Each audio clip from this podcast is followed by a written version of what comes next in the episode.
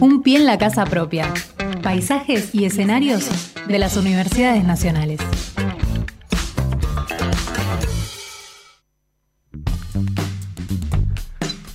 10.36 de la mañana y seguimos haciendo paisajes y escenarios por Radio UNDAV y tenemos otra visita, Axel. Exactamente, tenemos una visita porque vamos a hablar de un tema que es muy, pero muy importante y tiene que ver con Antonella Capurro, que es la subsecretaria académica. Bienvenida, Antonella, ¿cómo estás? Buen día, ¿cómo están? Muy bien, muy bien. Gracias por la invitación. Por favor. Tuvimos un fin de semana, podemos decir viernes y sábado, de jornadas, de jornadas docentes. Contanos un poquito. Sí, tuvimos el viernes a la tardecita y el, lunes, y el sábado por la mañana eh, dos eventos relacionados con la jornada docente.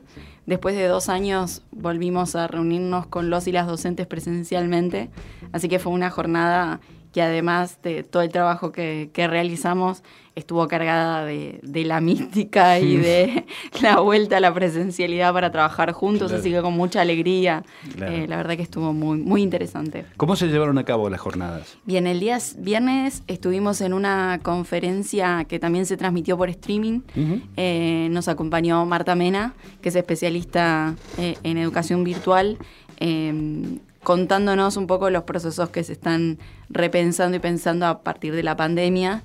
Eh, nuestra jornada número 20 se llamó eh, Las experiencias de la pandemia y los desafíos de la pospandemia, así que todo giró en torno a esa, a esa situación.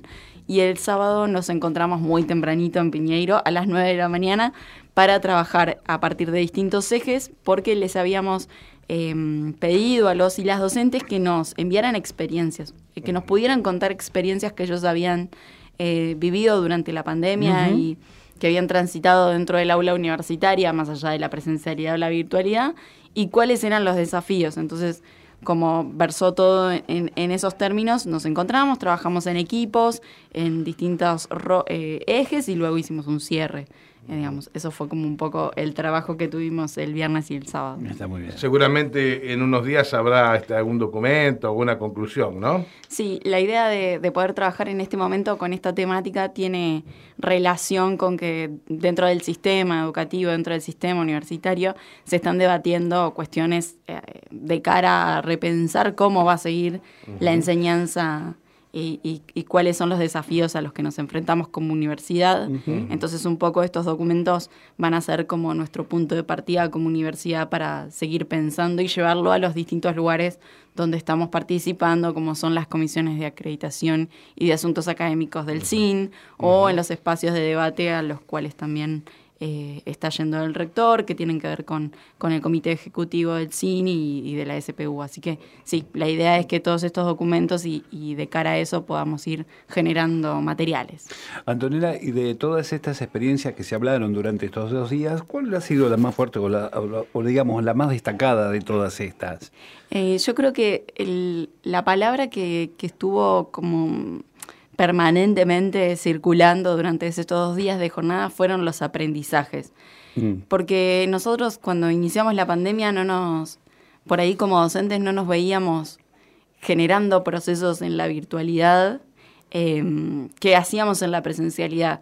Sobre todo fue muy, muy interesante la experiencia de algunas carreras que son propiamente presenciales por las prácticas y cómo tuvieron que reinventarse de alguna manera eh, para poder seguir llegando a cabo la enseñanza a, pesar de esta situación. Que entendemos que no es la mejor, eh, que entendemos que fue un aprendizaje forzado, pero sí nos deja para pensar distintos elementos y estrategias que tenemos que ir construyendo, porque de alguna manera el campus virtual llegó para quedarse un poco, a acompañarnos en los procesos eh, de enseñanza y aprendizaje. Es un espacio posible eh, que no reemplaza la presencialidad. Nosotros entendemos que, el campus no reemplaza la presencialidad, que hablar de educación a distancia es pensar otro tipo de reglas dentro de los procesos, pero sí cómo combinamos de alguna manera esos procesos virtuales y presenciales o empezamos a repensar nuestros procesos de enseñanza, que en algún momento eran, fueron difíciles. Nosotros en una semana, ustedes imagínense que en una semana pasamos de empezar las clases presenciales a iniciarlas de manera remota a través del campus virtual. Eh, eso fue un gran desafío.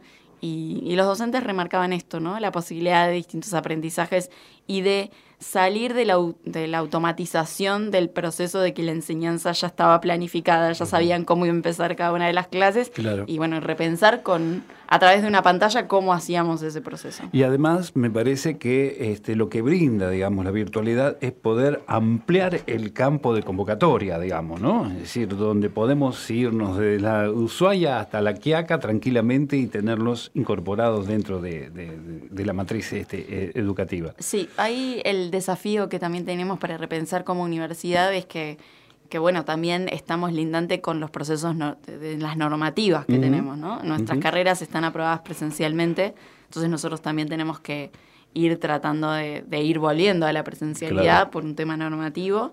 Eh, pero bueno, los procesos de enseñanza ya no...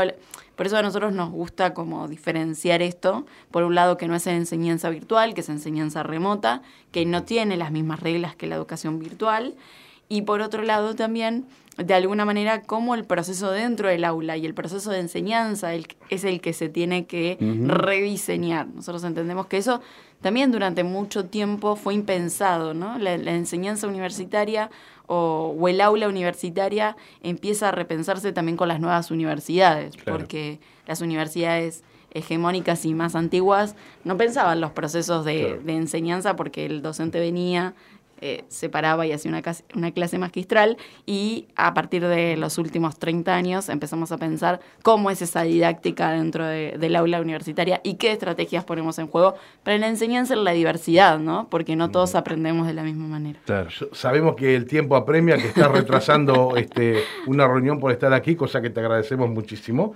Este, pero lo último de mi parte que te quería preguntar es si hay lugar, algo que se estuvo hablando bastante, a principio de año, que de una suerte de aula este, mixta o bimodal, donde el docente pueda estar al frente de un eh, grupo de alumnos, pero a su vez ser televisado o transmitido para que quieran asistir de modo remoto. Eh, ¿cómo, ¿cómo, ves esa posibilidad? Sí, nosotros estamos prontamente y esperemos en el segundo cuatrimestre tener 20 aulas híbridas. Ah, muy bien. Em, que van a estar en las distintas sedes para ir pudiendo implementar todas esta, este tipo de modalidad de enseñanza, em, que también va a ser un, desafío poder llevarlas a cabo desde los procesos de enseñanza. Digamos, montar un espacio donde el docente está con estudiantes presenciales y con estudiantes virtuales, también va a demandar que ese docente esté atento a otras situaciones.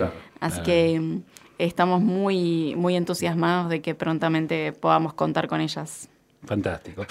Eh, Antonella, no te retenemos Muchísimas gracias, muchísimas gracias, por haber venido y haber comentado justamente este tema tan importante que es justamente las jornadas este, docentes. ¿eh? Muchísimas gracias. Muchas gracias a ustedes.